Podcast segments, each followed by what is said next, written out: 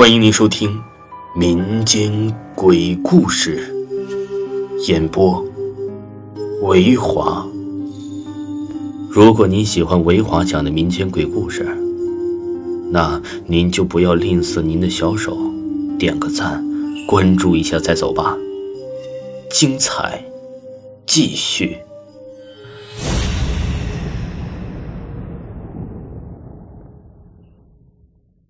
为辜负引魂。都说这世间既有好鬼，也有恶鬼。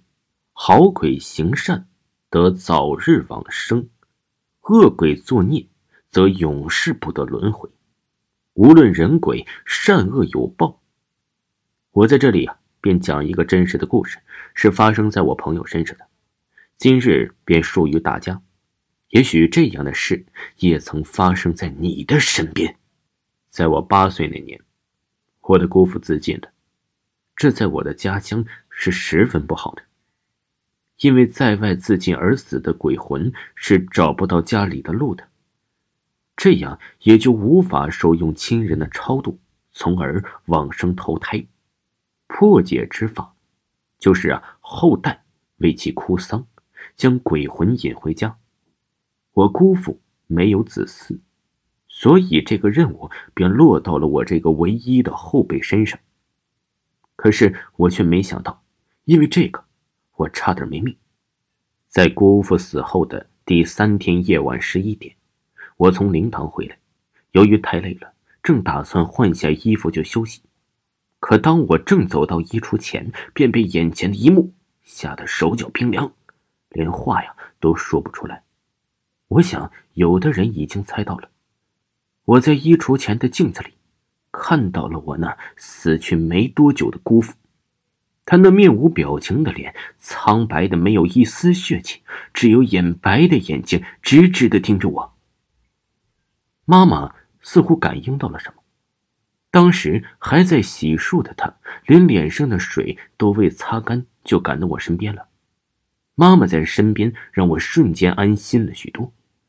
之前的极度恐惧马上就得以释放，我靠在妈妈怀里呀，哭的是上气儿不接下气儿，不清楚怎么回事的妈妈，只有不停的拍打着我的背部，安慰着我：“仔仔别怕，有妈妈在，什么事都不会有的。”在妈妈的陪伴下，我竟然也昏昏睡着了。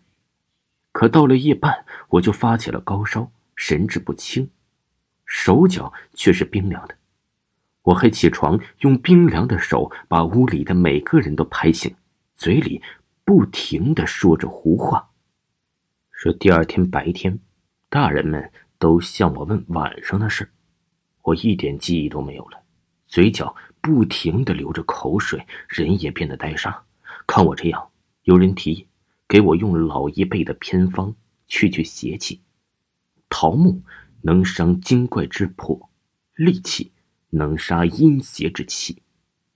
上了年纪的亲戚们纷纷行动起来，到桃园折桃枝，插满房前屋后，还在我的枕头下塞了用红布裹着的剪刀。到了傍晚时分，还在路口大声的喊我的名字。我当时啊是头昏脑胀，却还是看到了一位长辈呀，边烧纸钱边说道。他姑父呀，是你自己想不开要走的，别为难孩子。烧纸钱和喊名字，一连持续了七天，我的神志也在逐渐好转，只是身体还是有点呐高烧过后的虚弱。我恢复了正常，镇上却开始不安宁起来了。恐怖的是，不断的有人说，晚上路过姑父上吊自尽的那棵树的时候啊，有异样。有人说骑自行车时，感觉脚下无力，像是踩空圈破口大骂才摆脱这种险境；还有的则是吐口水。这条路啊，一下子出名了。夜行的人一定要结伴才敢走，独行的人就准备一根那粗铁棍，有备无患。镇上的老人们说，姑父呀是在找替身。找到啊，才好投胎。不到两年，活得开开心心的童振一个人呢，突然就又在那棵树上啊，哎，就上吊自己了。等出了这档子事儿，连最不相信鬼神之说的领导也开始动摇了。迫于群众的激动情绪，领导最终下令将这棵树啊连根拔起，并烧了个精光。这条路从此以后太平了，再无鬼怪作祟。镇上懂阴阳之术的一位老者说：“是啊，姑父的鬼魂连同那棵树灰飞烟灭了，这……”便是他害人的果报。